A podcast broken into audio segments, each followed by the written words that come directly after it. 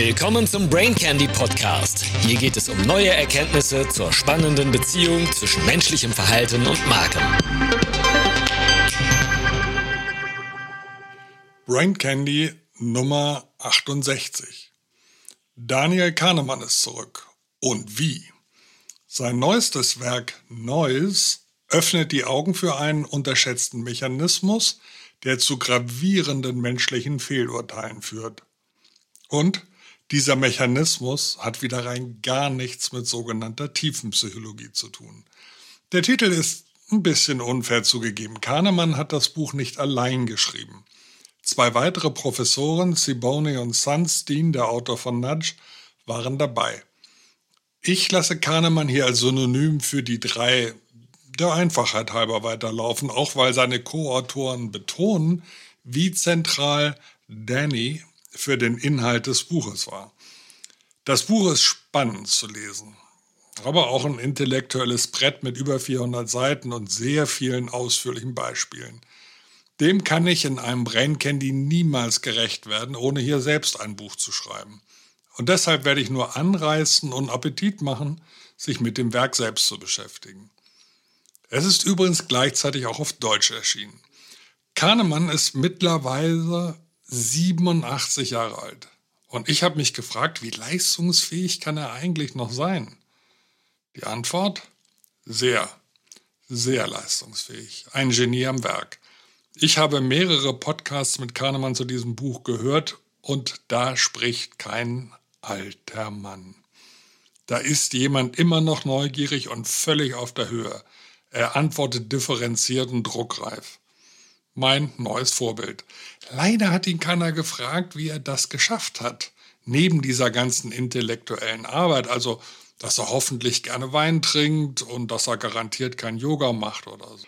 Die Autoren hatten vom Verlag einen siebenstelligen Vorschuss erhalten. Eine sehr gute Investition. Worum geht es in dem Buch? Es geht um die automatischen Fehler, die Menschen beim Treffen von Entscheidungen machen. Da hatte er sich bisher auf die sogenannten Biases, also Denkfehler, Voreingenommenheit konzentriert und maßgeblich zu dem großen Interesse an diesen Biases als Erklärung für nicht rationale Entscheidungen beigetragen. Siehe seinen Weltbestseller Thinking Fast and Slow aus 2011. In großen Beratungsprojekten ist er dann neben den Biases plötzlich auf einen anderen mindestens ähnlich großen Fehler gestoßen, das, was er unter Neues versteht, was man am besten als Rauschen übersetzt.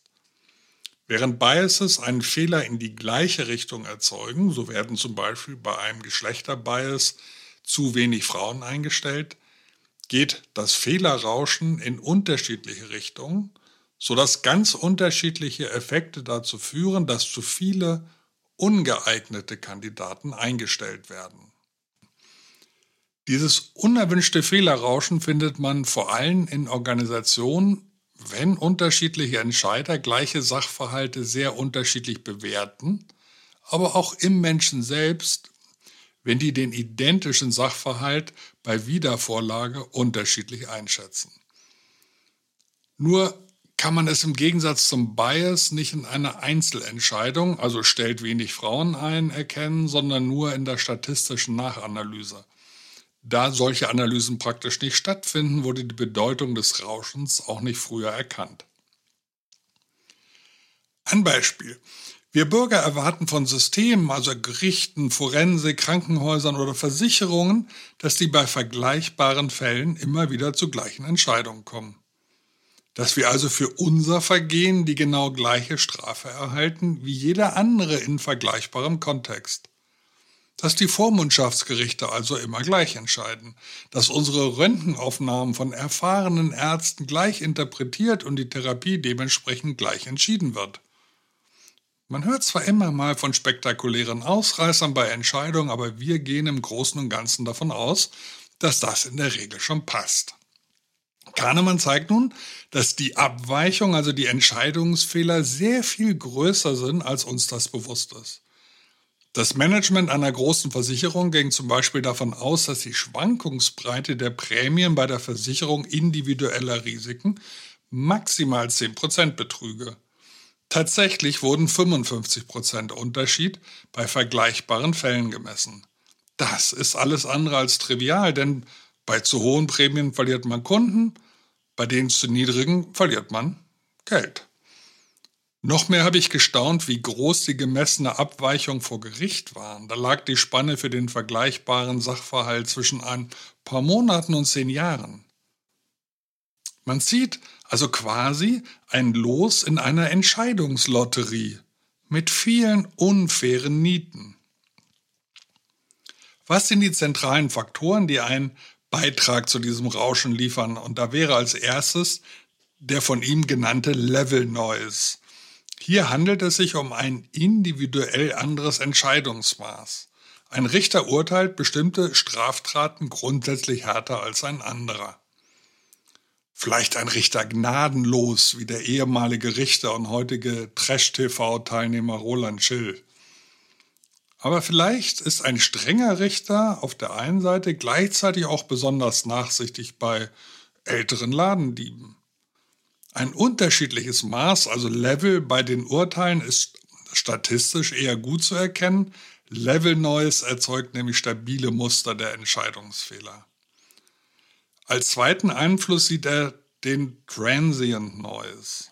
Hier menschelt es besonders. Temporäre Kontextfaktoren, die mit der Sache selbst nichts zu tun haben, beeinflussen die Entscheidung. Ob das Heimteam das Fußballmatch gewonnen oder verloren hat, kann einen signifikanten Einfluss auf die Entscheidung haben. Oder wenn man hungrig vor der Mittagspause ein strengeres Urteil trifft. Die Amerikaner haben für den Zustand das schöne Wort hangry erfunden, also die Kombination aus hungry und angry. Oder wenn die Bewerberin der Tochter ähnelt, kann das auch zu deutlichen Entscheidungsfehlern führen. Der genaue Kontext zählt natürlich also nicht nur die grundsätzliche Beziehung Mutter-Tochter, sondern auch die gerade erlebten Emotionen dieses Signals. Und als drittes und wichtigstes Pattern Noise. Wie reagiert der individuelle Entscheider auf die unterschiedlichen Sachverhaltsbestandteile? Wie gewichtet er die Teilaspekte? Hier zeigt sich, dass Menschen die gleichen Informationen zu sehr unterschiedlichen, für sie selbst kongruenten Geschichten zusammenspinnen und damit zu völlig abweichenden Entscheidungen kommen. Mitarbeiterbeurteilungen sind ein gutes Beispiel, das viele kennen. In Amerika hängt nur etwa ein Viertel des Urteils empirisch mit der tatsächlichen Leistung zusammen. Der Rest hängt am Beurteiler. Wie sympathisch ist eigentlich die Person? Welche Eigenheiten des Mitarbeiters nimmt man überhaupt wahr und wie gewichtet man die?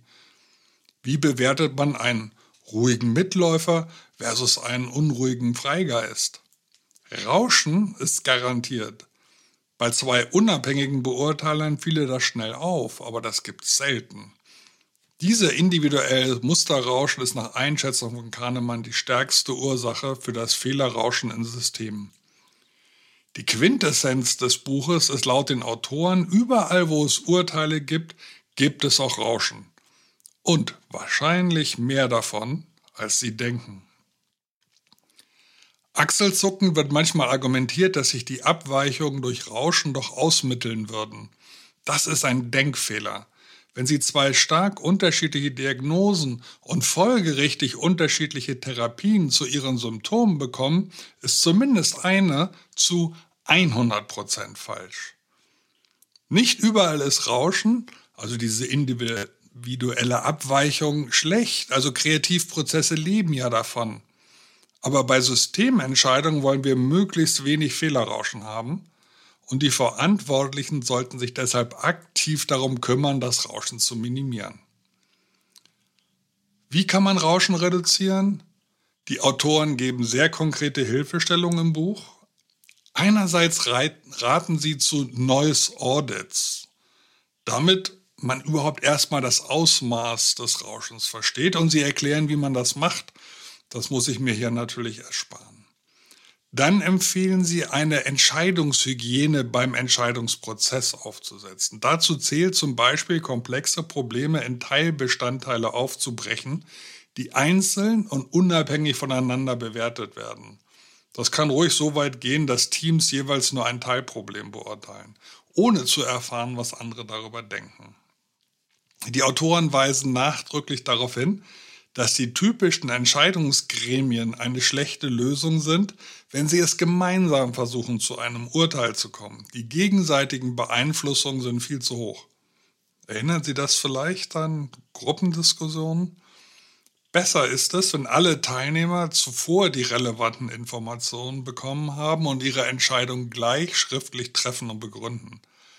Auf dieser Basis ist eine anschließende Diskussion der einzelnen Urteile tatsächlich sinnstiftend.